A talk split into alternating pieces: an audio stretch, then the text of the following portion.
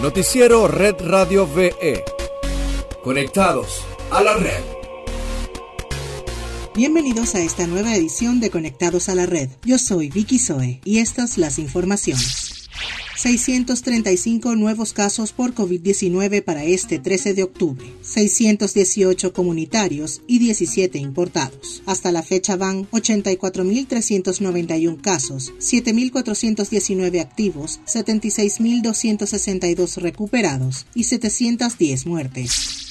En otras notas, en redes sociales se viralizó un video en el que bomberos del Distrito Capital frustraron un suicidio en la sede del 6CPC en Caracas. Tras declaraciones del comandante general de esta institución, Douglas Rico, se conoció que un joven llamado Leo Ramón Duque, de 36 años de edad, quien había asistido al lugar para denunciar la supuesta desaparición de su pareja, Neidis Josefina Chirinos, de 19 años de edad, durante el interrogatorio, Duque se contradijo en su declaración y se puso violento por lo cual fue esposado por los funcionarios, pero luego escapó e intentó lanzarse al vacío desde una de las oficinas. Fue entonces cuando los bomberos actuaron para impedir el suicidio. Tras la visita de las autoridades al hogar de Duque, se encontró a Chirinos muerta dentro de una pared recién construida. Se desconoce aún el móvil del asesinato y ya fue puesto a la orden de la Fiscalía para demás investigaciones.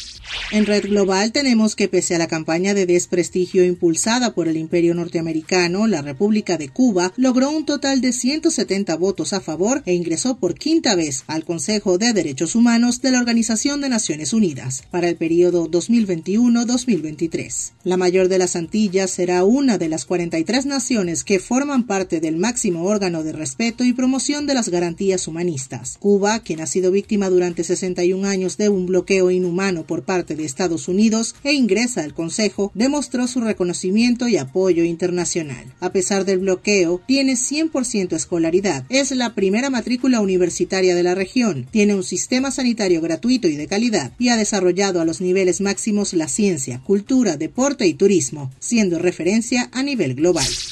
Y para finalizar, te contamos que la Federación Portuguesa de Fútbol confirmó este martes que Cristiano Ronaldo tiene coronavirus. La información ha causado un natural revuelo en las redes sociales y en el mundo del deporte, ya que se trata de la figura más relevante tocada por la pandemia. Para los que se preocupan por la salud del atacante luso, las autoridades del balompié de su país han asegurado que se encuentra bien, sin síntomas y en aislamiento. Pero Ronaldo no es el único ídolo del fútbol actual tocado por el coronavirus. Antes del portugués ya habían dado positivo el sueco Zlatan Ibrahimovic y el argentino Paulo Dybala. Esto es todo por hoy. Para más información visita redradiove.com y síguenos arroba redradiove en todas nuestras redes sociales. Hasta mañana. Noticiero Red Radio VE. Conectados a la red.